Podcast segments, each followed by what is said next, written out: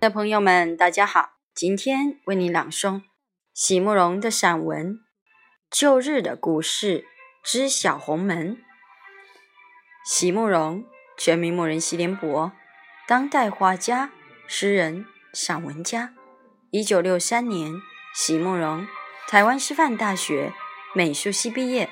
一九六六年，在比利时布鲁塞尔皇家艺术学院完成进修。获得比利时皇家金牌奖、布鲁塞尔市政府金牌奖等多项奖项，著有诗集、散文集、画册及选本等五十余种。《七里香》《无怨的青春》《一棵开花的树》等诗篇脍炙人口，成为经典。席慕容的作品多写爱情、人生、乡愁，写得极美。淡雅剔透，抒情灵动，饱含着对生命的再真情，影响了整整一代人的成长历程。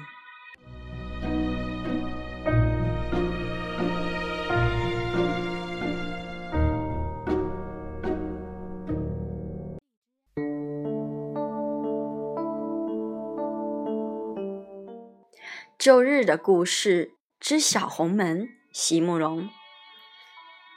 这个世界上有很多事情，你以为明天一定可以再继续做的；有很多人，你以为明天一定可以再见到面的。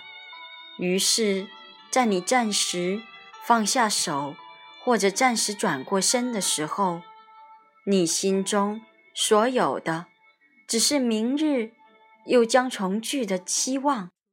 有时候，甚至连这点希望也不会感觉到，因为你以为日子既然这样一天一天的过来的，当然也应该就这样一天一天的过去。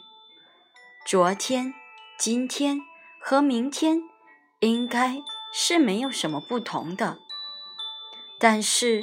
就会有那么一次，在你一放手、一转身的那一刹那，有的事情就完全改变了。太阳落下，而在它重新升起以前，有些人就从此和你永绝了。就像那天下午，我挥手离开那扇小红门时一样。小红门后面有个小院子，小院子后面有扇绿色的窗户。我走的时候，窗户是打开的，里面是外婆的卧室。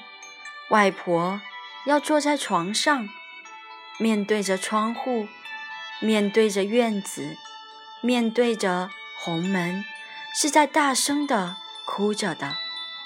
因为红门外面走远了的是他疼爱了二十年的外孙女，终于也要像别人一样出国留学了的外孙女。我不知道那时候外婆心里在想些什么，我只记得在我把小红门从身后带上时，打开的窗户后面。外婆脸上的泪水正在不断的流下来，而那是我第一次看见外婆这样的激动，心里不免觉得很难过。尽管在告别前，祖孙二人如何的强颜欢笑，但在那一刹那来临的时候，平日那样坚强的外表终于崩溃了。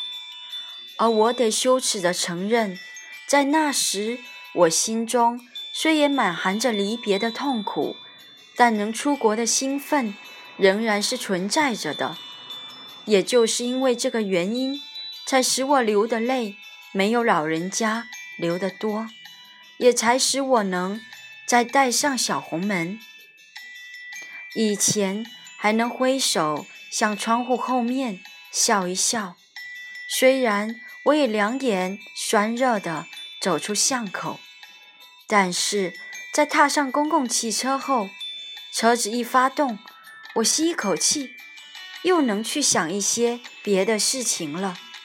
而且我想，反正我很快就会回来的，反正我们很快又会见面的。而且我想，我走时，弟弟正站在外婆的身后，有弟弟在，外婆不会哭很久的。外婆真的没有哭很久。那个夏天以后，又过了一个夏天，离第三个夏天还很远很远的时候，外婆就走了。家里的人并没有告诉我这个消息。差不多过了一个月，大概正是二月初旬左右，一个周末的下午，我照例去教华侨子弟学校。那天。